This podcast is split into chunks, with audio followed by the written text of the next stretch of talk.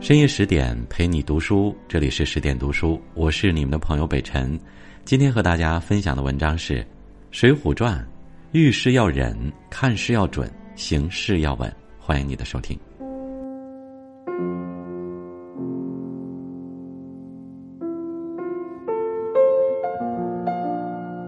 金圣叹评价《水浒传》说：“天下之乐，第一莫若读书；读书之乐，第一莫若读《水浒》。《水浒传》的动人之处，除了那百般曲折、震撼人心的英雄故事，更在于其中的烟火百味、人生智慧。写的都是传奇故事，看的都是人生道理，这才是《水浒传》的真正价值。其中有三条行事法则。”值得我们回味。提到水浒，总绕不过去一个人，那就是梁山头把交椅宋江。比起其他好汉，宋江的武艺要差许多，但他却能力压群雄，成为梁山第一把交椅。这不单单凭借他的义气美名，还在于他的过人心性，遇事能忍。宋江虽刀笔精通，力道纯熟。但无奈始终科举不中，只好在小小的郓城县做押司，这与他的凌云志可谓相差甚远。不过宋江没有意志消沉，他一直在生活的碾压下等待着改变命运的机会。正如他自己所言：“恰如猛虎卧荒丘，潜伏爪牙忍受。”直到晁盖一行的出现，宋江的命运才发生了巨大转折，怒杀阎婆惜。押送青州，发配江州，反上梁山。这一波未平，一波又起的生死考验，没能打败那个又黑又矬的宋三郎。相反，他在这重重险阻中练就了深藏不露、波澜不惊的忍功。在与关胜对阵时，关胜曾于两军阵前大骂宋江是背叛朝廷、巧言令色的小吏，只需自己挥挥手，顷刻就能让他粉身碎骨。面对关胜的辱骂，身为大头领的宋江毫不生气，反而由衷赞道：“我看关胜英勇之将，事本忠臣，乃祖为神。宋江甘愿让位。”在《水浒传》中，这样的场景可谓层出不穷。但凡朝廷派来征讨大军，那第一个挨骂的必是宋江。可每次挨骂后，宋江总能一笑置之，可见其忍耐力之强。最终骂他的人都成了他的队友和迷弟，这便是忍功的魔力。有人说，生活一半是继续，一半是忍耐。忍耐不是怯懦，而是一个人最大的能耐。在衡量自身条件尚无绝对必胜把握时，暂时的忍耐是必要的。正所谓招殃之端，莫狠于气性；避祸之法，莫过于忍让。忍得住气，才能成得了气。一个人最终的格局有多大，终归还是要看他能吞下多少委屈。在一百零八位梁山好汉中，最不缺的便是武艺高强的实力派，而像燕青这种相貌俊俏的偶像派，实在凤毛麟角。燕青素来以机巧心灵、多见广识、了身达命著称，就连金圣叹也称赞他是一个妙人。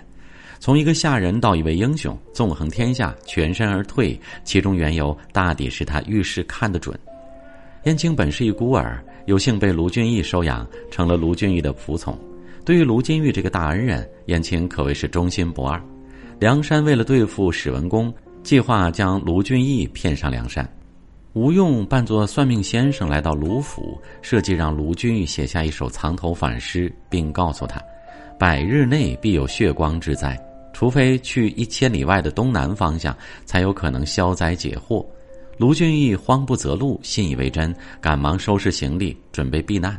就在这时，燕青站了出来，他向卢俊义解释说：“怕是梁山歹人前来诱骗山货主人，而且所住之地也是梁山歹人盘踞之地，不可不防。”但卢俊义不听劝阻，执意前往，结果被梁山所擒。不仅在面对危难时如此，燕青在面对荣华富贵时仍有着异于常人的高见。当时梁山征讨方腊完毕，朝廷论功行赏，看似好日子真的要来了，众好汉也都以为可以安享富贵。其实，当初燕青在促成招安时，就已经看出朝廷不过是在利用宋江等人而已。所以燕青私下去见卢俊义，劝他急流勇退，隐姓埋名，以终天年。不料卢俊义一心只想衣锦还乡，为官一方，完全不听燕青的劝诫。无奈之下，燕青只好留下一封书信，洒泪而别。结果，卢俊义风尘太行，皮毛终坏，饮了毒酒，失足落水而死。燕青则早早归隐江湖，坐伴南山，得以善终。燕青总能从表象之中准确地看到问题的本质，如此机巧，不愧其天巧星之名。荀子有言：“凡人之患，必于一曲，而暗于大理。”人们常常会被局部外在的现象所蒙蔽，看不准自己所面临的问题，继而失去了准确的前进方向。如此一来，不管你如何努力，终是徒劳。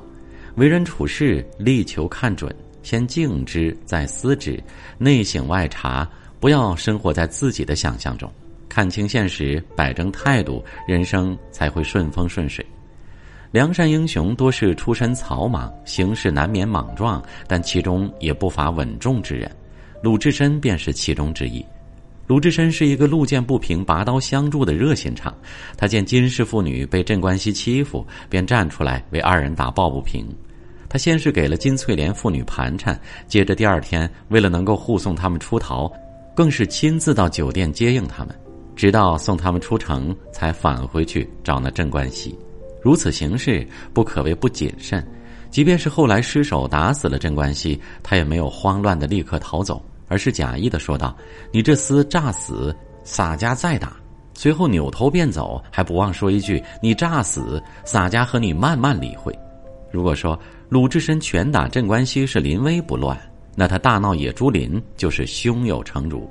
为了营救林冲，鲁智深早早就跑到了野猪林埋伏。当林冲一行进入林中时，他没有迫不及待地冲出来营救，而是在董超、薛霸欲杀死林冲关键时刻出手相助，当场抓了二人一个现行。如此一来，更是从心理上深深震慑了董薛二人。鲁智深本欲除掉二人，但在林冲的阻拦下，只好作罢。既然不能斩草除根。他就跟董薛二人玩起了心理战，彻底打消他们谋害林冲的打算。为此，鲁智深对董薛二人是又打又骂，多次向二人训斥：“洒家不看兄弟面时，把你这两个都剁成肉酱。”这让心怀鬼胎的二人多了几分顾忌，便不再敢胡来。这一路护送，直送林冲到距离沧州只有十来里路的地方，看到一路上都有人家，别无僻静去处，才准备离开。临走前，鲁智深为了警示董薛二人不要动坏心思，抡起禅杖，就地打折了一棵松树。如此一来，他已经将恐惧彻底渗入到董薛二人心里，也顺利实现了护送林冲的目的，可谓滴水不漏。菜根谭说：“性躁心粗者，一事无成；心和气平者，百福自集。遇事不慌不乱，说话不急不躁，走路不紧不慢。”才是一个人最好的生活状态。